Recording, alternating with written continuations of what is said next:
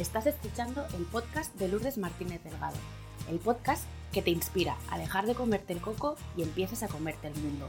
Sube el volumen que empezamos.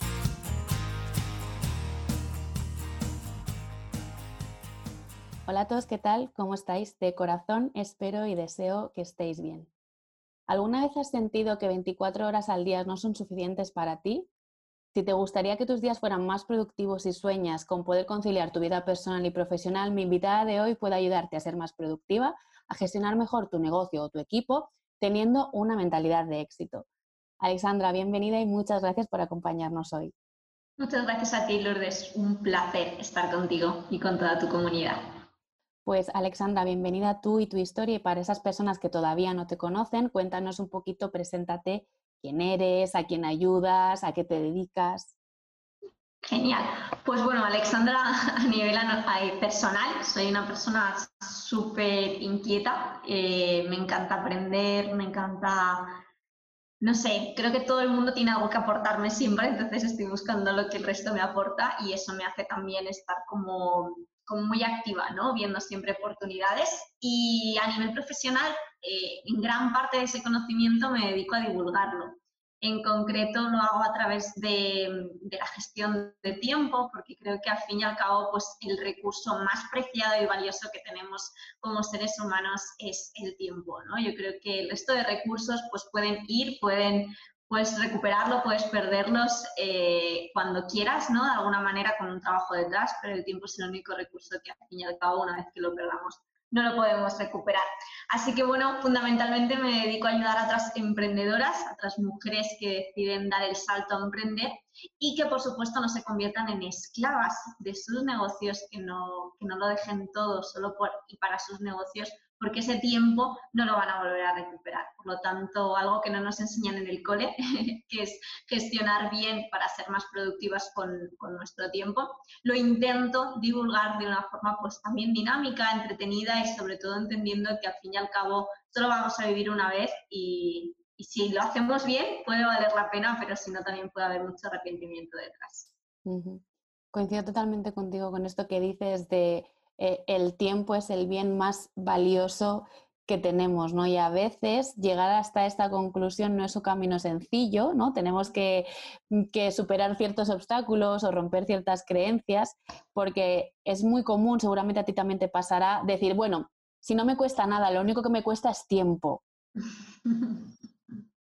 Efectivamente, como si al menos, como si no valiera, ¿verdad? Como si no tuviera un valor. Yo a veces pregunto, y con ese tiempo que no, que no estás invirtiendo ¿no? En, un negocio o lo que ¿qué harías si lo tuvieras disponible? ¿Qué otra cosa preferirías estar haciendo? Y cuando te encuentras con esta pregunta de frente dices, wow, pues a lo mejor sí es un tiempo que, que me gustaría emplear en otro lugar, ¿no?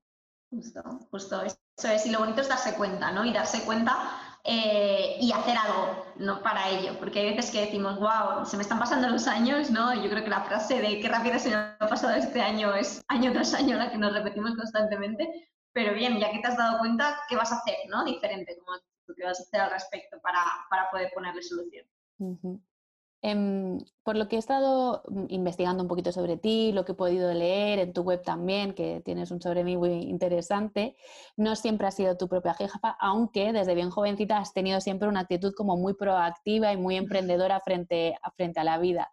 Y a mí me gustaría, si te apetece compartir con nosotras, cuál es la historia que hay detrás de la marca Alexandra Barragán. Wow, creo que algún día escribiré el libro porque sí que es cierto que sobre mí de una página web o lo que puedes contar en una presentación es, como digo yo, una puntita ¿no? de todo lo que hay detrás. Pero al fin y al cabo yo siempre digo que yo no nací con un don para gestionar mi tiempo, a mí la vida me lo tuvo, me lo impuso y no me quedó otra que aprender a gestionarlo, ¿no?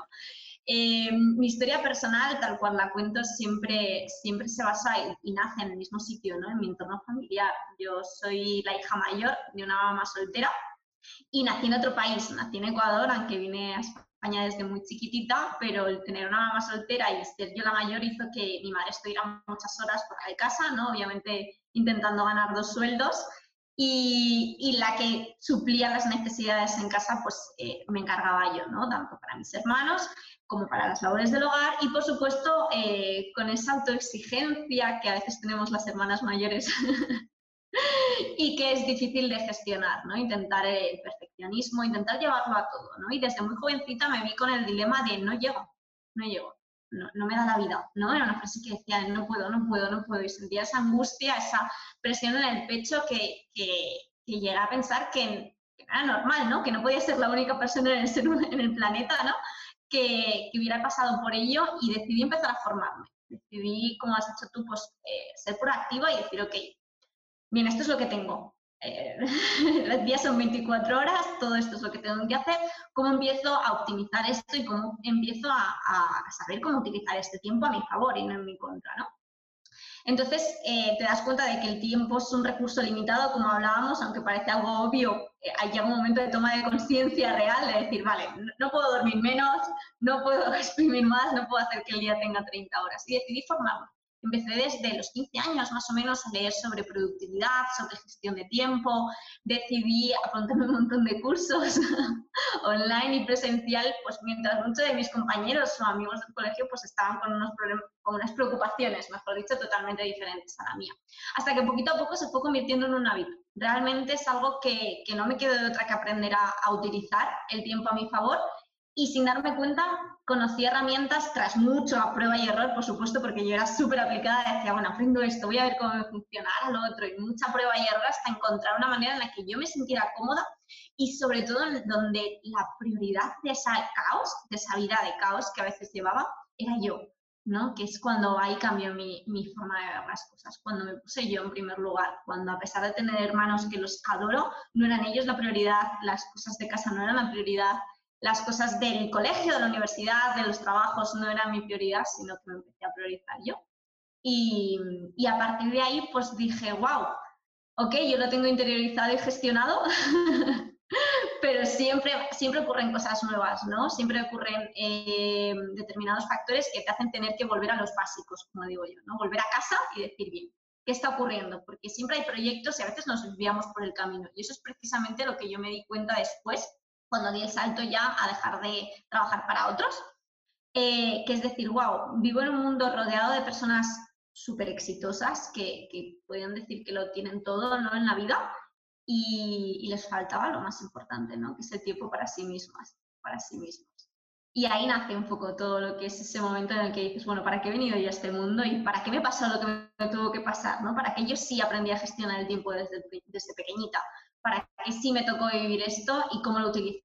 Y ahí pues empiezan a hacer un poco la, la marca como, como algo que, que, no tenía un objetivo claro, ¿no? que simplemente era ayudar, luego poco a poco se fue construyendo obviamente a lo que es el día de hoy, pero nació simplemente compartiendo algo que, que a mí me, me, costó muchos años aprender y que decidí no quedármelo solo para mí, sino compartirlo con el resto. Creo que esto es algo que compartimos también. Yo creo que las mujeres que trabajamos con mujeres, con vocación de servicio, esto de saber algo que te peta la cabeza, que te funciona, que te ayuda a que mejore la calidad de tu vida, tu bienestar, no nos lo podemos callar. O sea, tú no te lo puedes guardar para ti, es como una, una obligación ética, moral, llámalo como tú quieras, de decir, si esto a mí me ha funcionado, con que le funcione a otra persona, tiene que ser genial, ¿no? O sea, vamos a compartirlo. Y es algo que, yo veo que tú haces mucho y por eso resueno contigo, por esta, y además como lo cuentas de, auténtico, de decir, Jolín, es que lo está viviendo, ¿sabes? No es una cosa que digas, oh, por postureo, para quedar bien. No, no, es que se, percibe que, que, lo estás viviendo. Y sobre lo que estabas mm, planteando, has dicho algo que para mí tiene una potencialidad brutal y es el darte permiso para ponerte en primer lugar. En general, hay mucha dificultad ¿no? en la mujer para ponernos en primer lugar, pero cuando ya somos madres, yo creo que esta dificultad se multiplica a la enésima potencia. Entonces, yo quería preguntarte si tú has percibido, si con tus clientas, por tu propia experiencia, la falta de tiempo o la eh, inadecuada gestión del tiempo, no voy a decir buena ni mala, sino esta incapacidad para gestionar nuestro, nuestro tiempo tiene que ver con nuestras creencias, con una falta de capacidad real, no sabemos elegir los, recursos y las herramientas. ¿Tú, ¿Tú, qué percibes? Cuando, cuando yo hablo de esto, creo que es como meter en, en, la batidora como un mix de ingredientes, ¿no? O sea, no hay una, para, bajo mi punto de vista, ¿eh? desde donde yo miro la productividad, que yo creo que al final yo no soy una gurú de la gestión del tiempo, ni, ni muchísimo menos, me queda, siempre digo, me queda mucho más por aprender que por enseñar, pero lo, que, lo poco que sé de toda esta parte, pues me encanta compartirlo y como decías, me siento egoísta si no lo hago, si no lo comparto, pero creo que es un mix de, de diferentes ingredientes y como los grandes, ¿no? Bajo mi perspectiva, son por un lado la sociedad. Es, es, algo que yo creo que hay veces que cuesta, ¿no? Y lo decimos con la boca chiquitita. Y la realidad es que yo fui educada de cierta manera en un país eh, en, en, el que, cuando antes de venir a España, en un país en el que desafortunadamente pues la mujer no, no tenía siempre la, la, la voz y el voto, ¿no? Entonces, eh, bueno, ¿es malo? No lo sé. ¿Es bueno? Tampoco lo sé. Es una realidad con la que contamos que a veces pues, la sociedad a la mujer pues mm, se nos exige, ¿no? De determinada manera, pues ser primero las mejores hijas, las mejores estudiantes, las mejores hermanas, las mejores esposas, las mejores mamás, y si queda un poquito de tiempo, pues ya las mejores para sí mismas, ¿no? Entonces, creo que a nivel social esto influye, no es una regla que afecta a todo el mundo, conozco mujeres que desde el principio han cambiado, pero sí que la sociedad juega aquí un papel importante, ¿no? Luego también eh, esa sociedad hace que, que, se nos, y en nuestro entorno, que tengamos una serie de creencias, ¿no? Una serie de creencias que tampoco no son ni buenas ni malas, sino que en este caso, bajo mi perspectiva, nos limitan, ¿no? Ay, ¿cómo voy a hacer yo esto? ¿Qué egoísta voy a hacer si yo en lugar de dar prioridad a esto, le doy prioridad a la otra, ¿no? Entonces, ese tema de creencias. Y luego un factor imprescindible es que todo lo que aprendemos, Lourdes, bajo mi perspectiva, nos lo vemos de alguien. O sea, al fin y al cabo, eh, o lo modelamos o las, nuestras propias experiencias nos hacen que aprendamos a hacerlo, ¿no? A gestionarlo. ¿Qué ocurre? Que con el tiempo nadie nos enseñó. A ti en el cole te enseñaron a sumar, te enseñaron a leer inglés, te enseñaron geografía, te enseñaron un montón de cosas, pero nadie se sentó contigo y te dijo, a ver, eh, si tú quieres conseguir algo, lo primero que tienes que hacer es aprender a dividir ese objetivo ¿no? en partes y a partir de ahí pues planificarlo, estructurarlo. Nadie nos enseñó eso. ¿no? Entonces es obvio que si no te lo ha enseñado alguien, ¿cómo lo vas a saber? ¿no? Tú no puedes saber inglés si alguien no te ha enseñado inglés, o no puedes saber sumar si alguien no te ha enseñado sumar. Entonces, ¿cómo vamos a saber gestionar el tiempo si nadie nos ha enseñado a gestionar el tiempo? Entonces, yo creo que los tres ingredientes, la parte social, entorno, etcétera, etcétera, la parte de las creencias y la parte al final de la enseñanza, bajo mi perspectiva, son tres ingredientes que influyen en la falta o en la improductividad eh, de muchas de las emprendedoras, ¿no? Uh -huh. Eh, sí, esto que estás comentando recientemente lo he vivido en casa con mi hija, con mi hija mayor, ha empezado un nuevo, nuevo curso y de repente entro a su habitación y me la encuentro llorando, desesperada, con ansiedad, porque decía, mamá, no me da tiempo a hacer todo lo que tengo que hacer. Le dije, vamos a ver, cariño, ¿qué son esas cosas que tienes que hacer? Y cuántas horas disponible tienes al día. Pues vamos a poner cada tarea, le vamos a asignar un horario y de esta manera vamos a ver cuál es el tiempo real que tienes. Bueno, pues estuvimos un ratito por la tarde viendo la agenda, las tareas, lo que ella hace deporte, ella entrena y es como, bueno, no, no puedo quitar lo que decías antes, no puedo dejar de dormir, yo necesito descansar, estoy en pleno desarrollo, estoy creciendo, no puedo no, puedo no dormir, no es una opción. No quiero dejar de hacer deporte, no quiero renunciar. Entonces, ¿qué es lo que podemos hacer? Y ella misma se dio cuenta de que bien estructurado y dedicando un tiempo concreto a cada tarea le daba tiempo a hacerlo todo. Y qué, qué, importante es esta parte de lo que no nos enseñan, pero la buena noticia es que se puede aprender. Justo, eso es. es mi parte favorita. no es como la siguiente parte decir, ok, ahora tenemos dos opciones, quejarnos, ay, es que claro, el entorno, ay, es que no me enseñaron, ay, es que, es que, o decir, bueno, ok, esto es lo que hay, ¿no? Esto es lo que ha habido. ¿Qué he decidido hacer yo, ¿no? Con esa información y, como, decimos aquí en España, ¿no? Coger el toro por los cuernos y decir, mirarle a los ojos y decir, ok, ¿qué hacemos? ¿Cómo, cómo vamos? ¿Cuál es el siguiente paso? Eh, en el mundo del emprendimiento yo creo que la, vida es una aventura en sí misma, pero el emprendimiento tiene como una naturaleza eh, mucho más salvaje y mucho más aventurera a lo mejor que trabajar por cuenta, por cuenta ajena depende de qué sector y depende a lo que te dediques, ¿no? Pero yo creo, y no sé si estás de acuerdo conmigo, que las personas que tienen una eh, autoestima sana, trabajada, eh, que tienen mayor capacidad para afrontar desafíos, ¿no? Suelen afrontar la incertidumbre de, lo que es emprender con mayor confianza y seguridad. Y a mí me gustaría que tú nos compartieras cuáles son esos recursos que tú tienes internos y cuáles son esas fortalezas que te han ayudado a los obstáculos que se van a presentar en la vida, pero en el emprendimiento también, em, y salvar esos obstáculos de los que hablamos.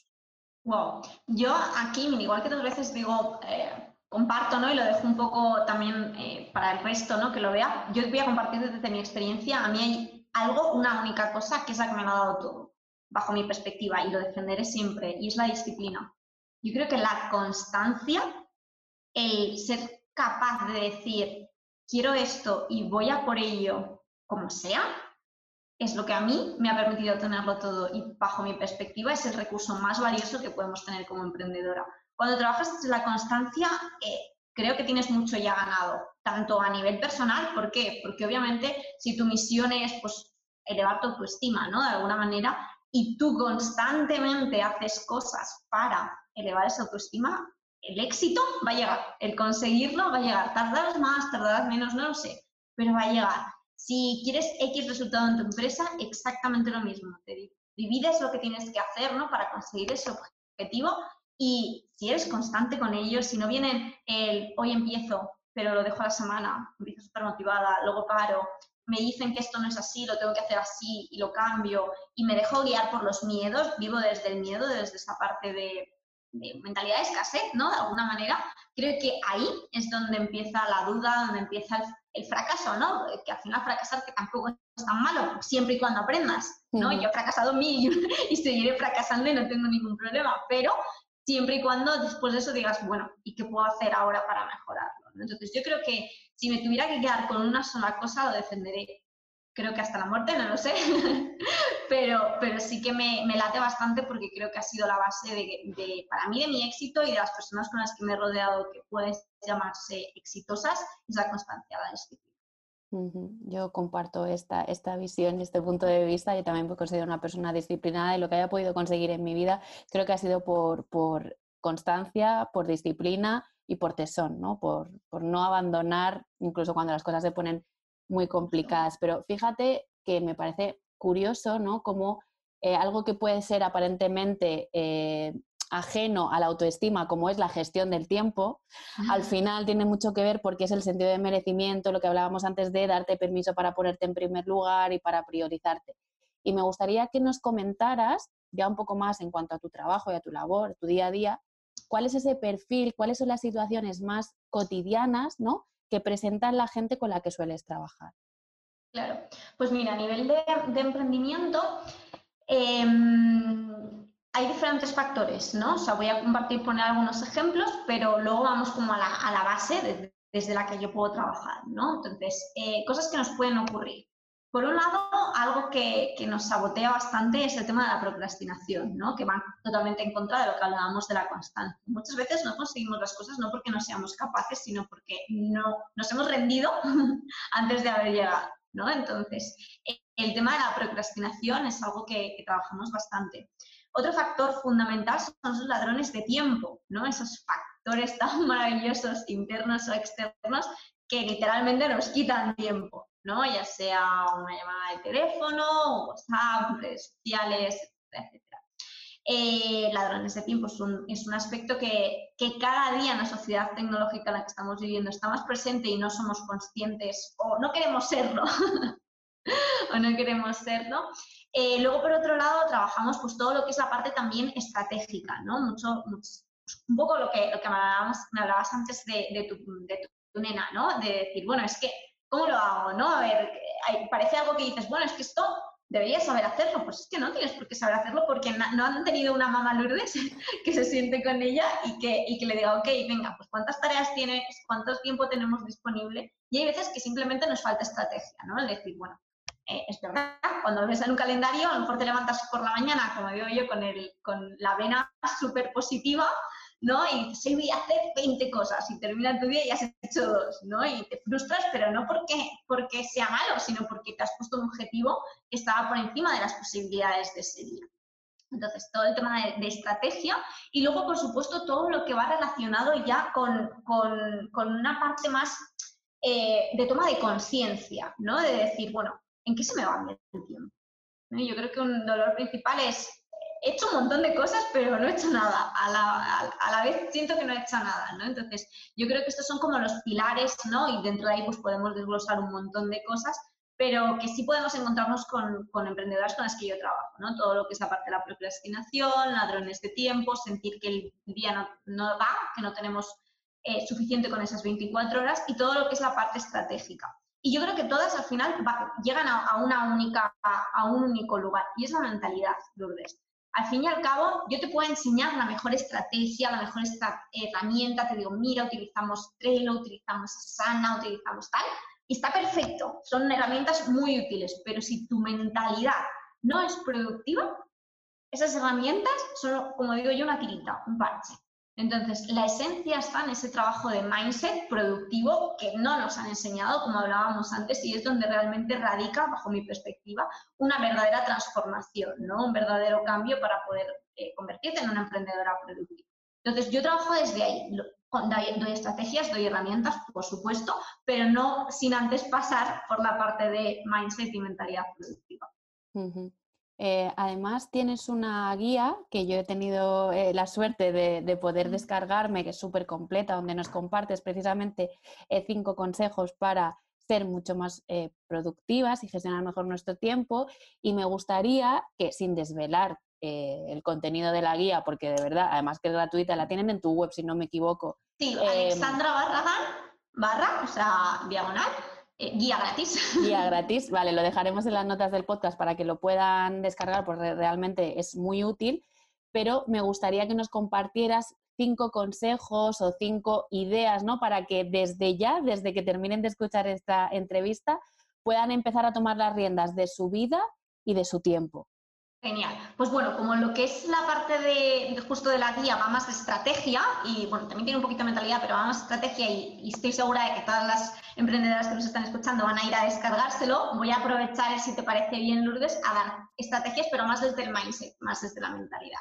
Entonces yo creo que el primer paso es reconocerlo, es darte cuenta de que no estás sabiendo gestionar tu tiempo, ¿no? De decir, ok, y el segundo paso unido a este es pedir ayuda, darte cuenta de, oye, necesito ayuda. Y una ayuda no tiene que ser contratar a una persona, yo o quien sea, uno a uno. Puedes empezar por un libro, puedes empezar por un vídeo, puedes utilizar por un artículo, una guía, lo que sea, pero decir, bueno, tengo este problema, el que sea, y voy a buscar algo que me dé esta solución, ¿no? Ponerte en modo eh, bueno, pues cuando eres una persona que tiene una determinada enfermedad, ¿no? Tú te duele la tripa y dices, bueno, ok, me reconozco que me duele la tripa y voy a una persona que me ayuda a solucionar ese dolor de tripa. Pues lo mismo.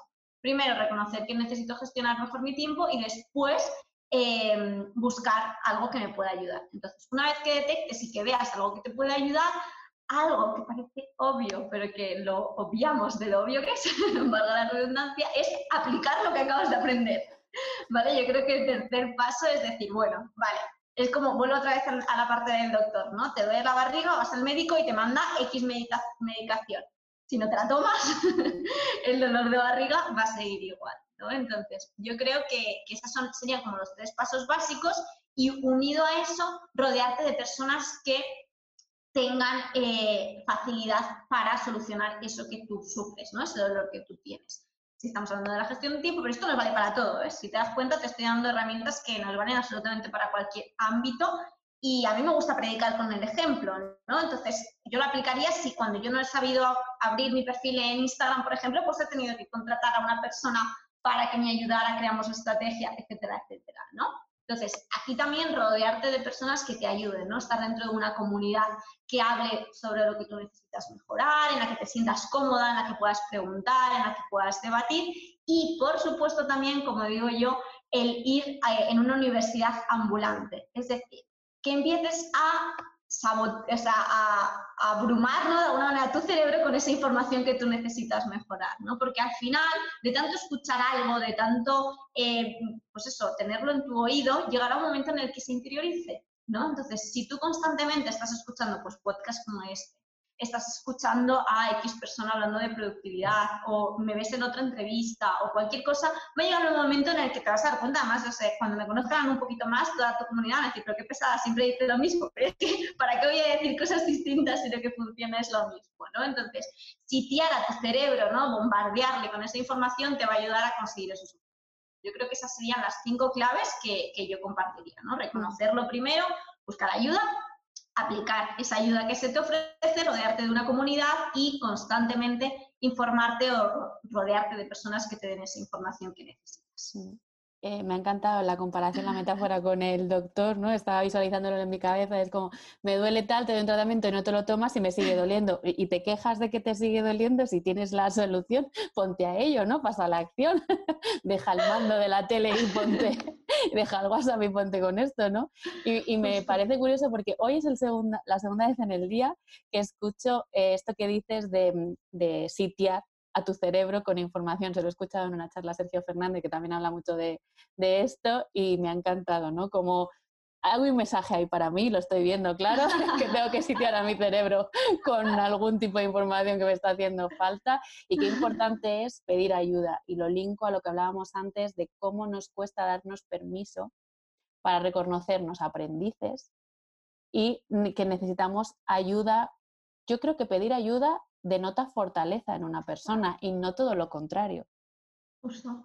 Estoy totalmente de acuerdo. Además, yo durante muchos años, y creo que también eh, cuando conseguí hacerlo en la productividad, eh, me costó en el resto de ámbitos y no me di cuenta de, porque tuve que volver a los básicos, como decía antes, ¿no? Y sentía que pedir ayuda era un, síntoma de vulnerabilidad y pensaba que ser vulnerable era como exponerme que me pudieran hacer daño a día de hoy, si tengo que llorar en una entrevista, lloro. Si tengo que decir, no sé hacer esto, lo diré, ¿no? A lo mejor hay gente que me escuche, ¿cómo va a decir que no sabía cómo hacer el perfil de Instagram? No tengo por qué saberlo si nadie me lo ha enseñado, ¿no? Y lo reconozco abiertamente y desde aquí mando un abrazo enorme a Inoa, que es la persona que me ayuda, que no sé qué haya sin ella, ¿no? Pero, pero al fin y al cabo, pues pedir ayuda es, es ser humano, vaya, ¿quién no ha necesitado ayuda alguna vez? Y bajo mi perspectiva es donde, donde denota que somos esos seres humanos, que no somos máquinas, que no venimos por una programación y no nos podemos salir de ahí, que podemos cambiar esa programación cuando queramos. Mm, además de este tema, ya he hablado varias veces, tanto en Instagram como, como en el blog, de cuando te quitas la coraza, ¿no? cuando te quitas esta, esta, este peso, este lastre, es desde ahí desde donde conectas con otras personas. Yo he compartido muchas veces mi experiencia, ¿no? Eh, cuanto más impenetrable te muestras, ¿no? cuanto más invulnerable eh, proyectas tu imagen, generas más distancia y más rechazo. Porque la gente es como, tío, no puedes ser perfecta, o sea, no puedes ser esa imagen que da rabia, ¿no? Es como, no, no tenemos nada en común, pareces hasta que no eres humana.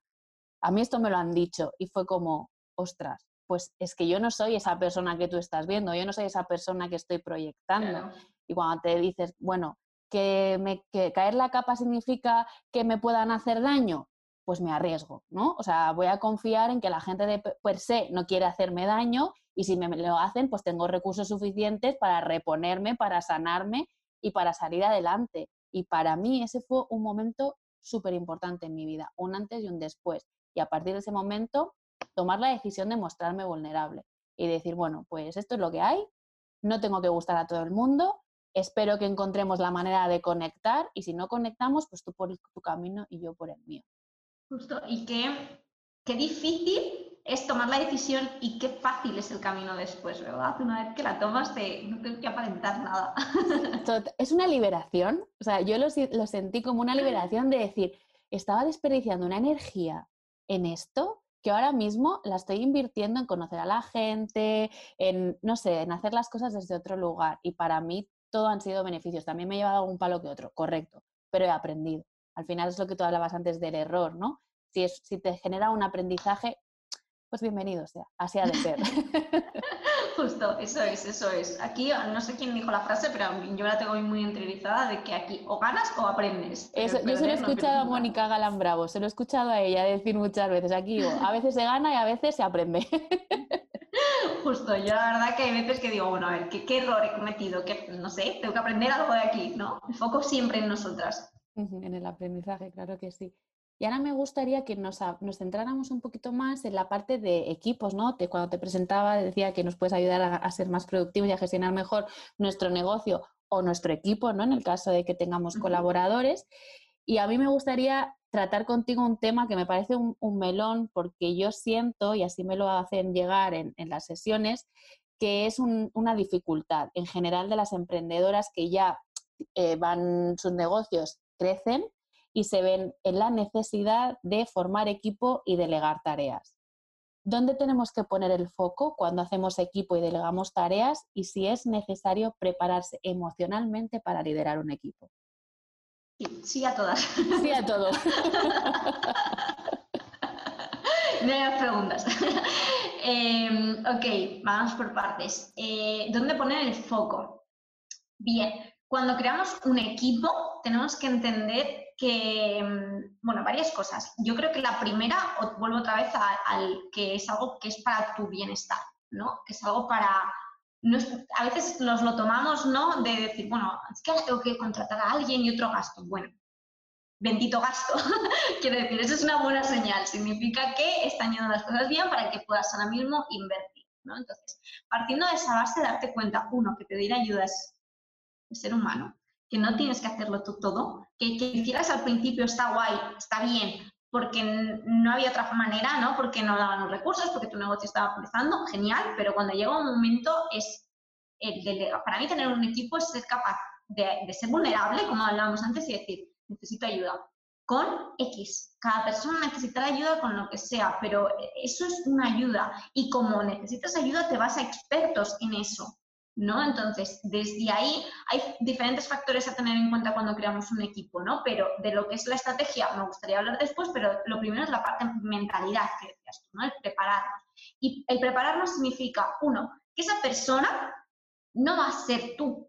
Por lo tanto, como no es Alexandra, no va a hacer las cosas como Alexandra. Y eso te lo puedes tomar desde el punto de vista de, no, yo quiero que las cosas se hagan como yo lo digo o como yo lo quiero, o desde el punto de vamos a ver qué profesional me puede a mí aportar su experiencia, su expertise para hacerme crecer dentro de mi compañía. ¿no? ¿Por qué? Porque una de las mayores frustraciones y motivos por los que tardamos mucho tiempo en delegar es porque sabemos que no lo, vamos, no lo van a hacer mejor que yo. Nos da miedo decir, wow, es que una empresa es un bebé. Cuando montas un negocio es un bebé, ¿no? Obviamente, claro que que no, lo comparo con, con, un hijo, ¿no? Pero es un bebé en el que tú quieres cuidar, quieres que salga bien, quieres que madure, tiene un proceso, ¿no? Entonces, aquí es importante darte cuenta de que si ese bebé va creciendo, sus necesidades también van. Y eso es bueno, es bueno, es parte del proceso y de la evolución. Entonces, entiende que desde donde tú estabas llegabais hasta un punto, pero para que siga creciendo ese bebé, ese proyecto, necesitas apoyarte en otras personas y necesitas apoyarte sabiendo que no van a ser. Esto es súper importante, ¿no? Porque a veces nos damos de golpe diciendo, jo, es que quiero que lo hagas así, así. Y lo que ganas, si a lo mejor no lo haces así, o si a lo mejor no lo haces de determinada manera, que está bien que formes a la persona, que le digas cómo se hacen las cosas en tu casa, ¿no? En tu empresa, en tu proyecto. Todo eso está perfecto pero déjate también sorprender, ¿no? Y aparte, bueno, yo, es algo que llevo incorporando tiempo y si vuelvo a lo de Instagram porque es lo más reciente que tengo en estos momentos, recuerdo que, que la persona, Ainhoa, me, me, decía, bueno, ¿y cómo lo quieres? Tan, que las publicaciones, digo, mira, yo, yo, le comenté mi esencia y digo, quiero que tú pongas la tuya. Y después, si tengo que corregir, yo te voy a corregir. Y luego, efectivamente, mira, pues esto me gusta más así, esa, pero si yo no dejo que la persona se muestre, muestre su esencia, se ve limitada. Estamos cortando letras alas a esos profesionales, ¿no? Entonces, yo creo que es importante dejar hacer, apoyarte en personas que realmente confíes, obviamente, ¿no? Y, darte cuenta de que son profesionales que te van a ayudar a crecer, pero sobre todo tu trabajo de mentalidad de que no vivimos en una caja, ¿no? En un cuadrado de que solamente se, se tiene que hacer así y así y no salir de ahí, sino abrir tu mente y poder expandir. Luego, a partir de ahí, dedica tiempo en que la persona entienda lo que tú quieres, cuando hay algo que no te gusta, comunícalo desde una forma asertiva, comunica tu esencia, em, siempre haces ajustes, o sea, ve creciendo ¿no? con la persona. Pero creo que delegar es, bajo mi perspectiva, lo que a mí me ha hecho eh, disparar mi negocio. Yo sola, como Alexandra Barragán, llega a lo que, lo que eh, podía llegar con 24 horas, dos manos, dos piernas y una cabeza y a día de hoy puedo llegar más, no es porque Alexandra Barragán no duerma o no tenga, no le dedique más que a su trabajo, ¿no? Es porque hay un equipo detrás que mientras tú y yo estamos teniendo esa entrevista, pues está contestando a X mensajes en LinkedIn o donde sea, ¿no? Y eso es lo que nos permite poder seguir creciendo como emprendedoras. Para mí la base fundamental de delegar es la confianza. Y sobre la confianza se construye todo, ¿no? Hay eh, yo he pasado también por esa etapa, ¿no? Y, afortunadamente el autoconocimiento lo que me ha dado es e, esa información para poder hacer algo con ello y es ser eh, el jefe helicóptero, ¿no? Como que está mm, rondando y supervisando todo lo que es. Esto así no, esto así no, no da alas, lo que tú decías, y no deja que la creatividad fluya y no lo hace desde un lugar de ¿qué me puedes aportar tú? Yo quiero esto, a mí me gustaría que fuera esto, pero tengo una actitud abierta, una actitud de apertura a ver qué me puedes aportar. Y me parece fundamental que lo hayas sacado el, tema de no van a hacerlo como lo haces tú. Vamos a partir de esta base, porque esto quita muchos dolores de cabeza y muchos conflictos. Al final, si yo, yo pienso, cuando me preguntan, ¿no? Me, me, consultan, ¿estás dispuesta a confiar? Sí, adelante. No, vamos a trabajar la confianza primero. Aparte es primero confiar también en ti, ¿no? Antes que en los demás incluso, porque si no hay una confianza en que tu negocio da un resultado, obviamente, o que, o que tú te sientes cómoda, confíes primero en ti y después transmites esa confianza al resto, ¿no? Yo siempre pienso que para liderar primero te tienes que autoliderar, para confiar en los otros primero tienes que tener auto, autoconfianza, ¿no? Y lo primero para mí es confía en que eres capaz de tomar las mejores decisiones para tu negocio como por ejemplo pedir ayuda. Justo, sí, al final vamos a hablar de lo mismo, ¿eh? Todo, va entrelazado. Todo va entrelazado, sí. Em, para ir un poco ya terminando la entrevista, porque yo me puedo pasar horas aquí, pero no quiero que tengas a tu equipo contestando más eh, mensajes a mi causa, em, a mí me gustaría que nos contaras ¿no? cómo trabajar con una eh, persona especializada como tú en gestión del tiempo, tanto para emprendedores como para negocios, equipos, organizaciones, puede ayudarnos a que dejemos de comernos el coco y empecemos a comernos el mundo. Qué bueno, me encanta lo de comernos el mundo. Bueno, eh, voy a, aprovechar lo que he utilizado antes, ¿no? El ejemplo un poco del médico. O sea, es tan sencillo como eso, es tan sencillo como decir, bueno, tengo este dolor, me cuesta, y al final la sensación de falta de tiempo es falta de energía lleva a falta de energía, a falta de motivación, a falta de ganas, a falta de entusiasmo y, a un montón de enfermedades, desafortunadamente. ¿no? Entonces, reconocer el dolor y decir, bien, si esto fuera un dolor, eh, no sé, de alguna parte de mi cuerpo, yo iría a un especialista, perfecto, pues ir al especialista y lo que te va a dar es una solución a ese dolor. En base a lo que tú necesitas, obviamente dentro de lo que es el dolor de barriga, como decíamos antes, cada uno tiene un dolor diferente y puede que el dolor de barriga de Lourdes no tenga nada que ver con el dolor de barriga de Alexandra. Y eso significa que la medicación para Lourdes no tiene nada que ver con la medicación para Alexandra. Entonces, yo invito a las personas a que al menos una vez que digan, ok, tener la valentía la hora de decir necesito ayuda, se den cuenta de que esto lo harías yendo al dentista, yendo al dermatólogo, yendo a cualquier persona que te dé vida y la productividad y saber gestionar tu tiempo, creo que lo que más hace es darte más vida. Me parece súper potente esta, esta afirmación que has hecho, porque al final es, creo que hacemos las cosas para tener una mejor calidad de vida y un mayor bienestar. Y, poner remedio a ese dolor me parece lo más inteligente y lo más amoroso que podemos hacer por nosotros y por nuestro entorno, por nuestro bebé, nuestra empresa, que al final también somos creadoras de vida, de un proyecto, de un hijo, al final es un poco lo mismo, ¿no? Es la capacidad que tenemos de, crear. Y la última pregunta que me gustaría hacerte antes de que nos cuentes dónde te podemos encontrar y en este momento cuáles son las soluciones que ofreces a esas personas que tengan cierta dificultad con la gestión del tiempo es eh, si pudieras elegir con quién te sentarías a tener una conversación, con tu niña o con tu adolescente y qué le dirías. Wow, yo creo que con la niña. Además lo tengo, no sé, visualmente cuando, cuando me planteo este tipo de cosas, me, me, me pondría en el lugar de justo el momento en el que aterricé en España.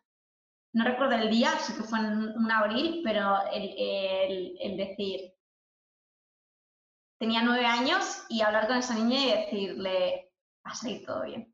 Me encantaría, porque tenía tanto miedo, no sabía lo que se, lo que se venía. En, Ecuador pues estaba mi abuela, mira, me emociono. estaba mi abuela, eh, ¿no? Había otro apoyo, otro diferente, ¿no? Mi madre tuvo la valentía de venirse aquí con tres niños pequeños y darnos el, mejor del futuro. No podía haber tenido mejor futuro, ¿no?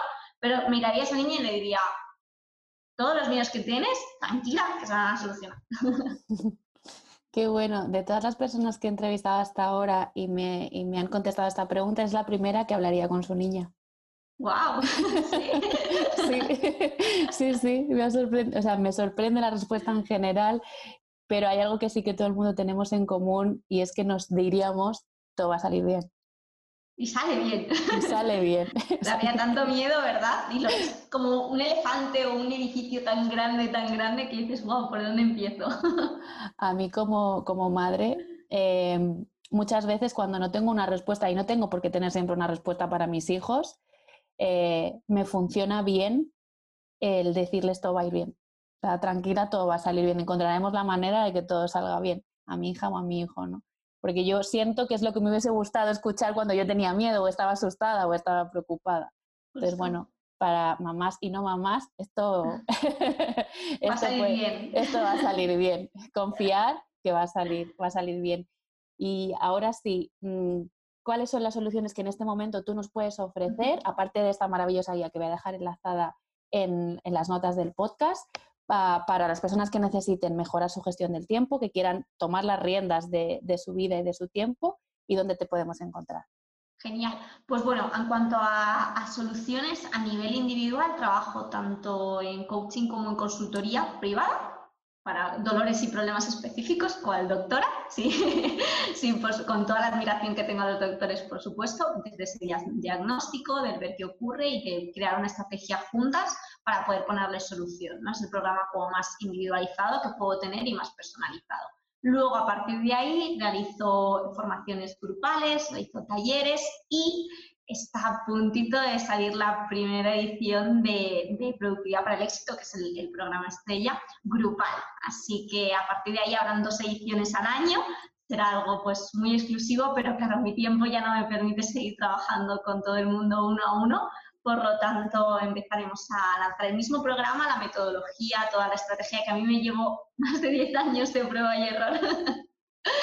ahí paquetizada en 12 sesiones que trabajamos durante, durante 90 días y, a partir de este octubre empieza la, primera edición con este nuevo servicio que, lanzamos. Y encontrarme, ya lo sabes tú, muy fácilmente accesible por todo el equipazo que hay detrás en, la página web alexandrabarragan.coach y en el resto de redes sociales, si ponéis en, en internet Alexandra Barragán Coach, LinkedIn, Facebook, ahora Instagram, TikTok, estamos en todas.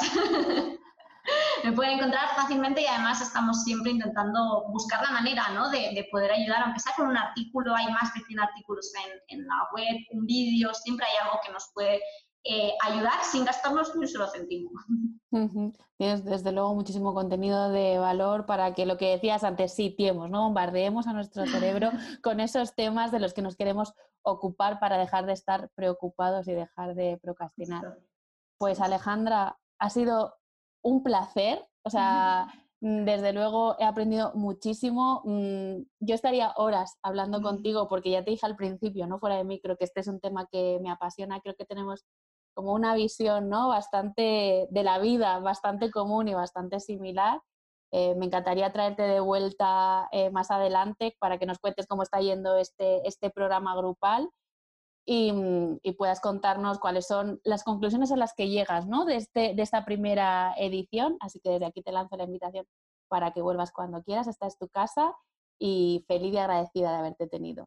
Un placer, Lourdes, de corazón. La verdad que me encanta compartir con personas, como bien dices, alineadas ¿no? en, nuestros caminos y será un placer volver aquí. Y, por supuesto, toda tu comunidad está más que invitadísima a descargar la guía, a contactar conmigo. Solo con decirme que venís de parte de Lourdes, si ya os trato con amor, será con más amor aún, porque será un placer teneros por, por cualquiera de mis redes o en la página web. Pues muchas gracias a todos los que habéis llegado hasta el final de esta entrevista. Espero que os haya sido de utilidad, que hayáis decidido pasar a la acción y dejar de procrastinar para haceros dueñas de vuestra vida. Y como siempre, nos vemos el próximo martes. Adiós. Muchas gracias por llegar hasta aquí y escuchar el episodio de hoy. Y recuerda, si estás escuchando este episodio antes del 7 de febrero de 2021, puedes reservar tu plaza para la cuarta edición de Gaia, un programa formativo de acompañamiento grupal para mujeres profesionales por cuenta propia o ajena que quieren identificar sus fortalezas, construir su propuesta de valor única y aprender a comunicar su diferencia de manera auténtica y coherente, sin perder su esencia en el camino.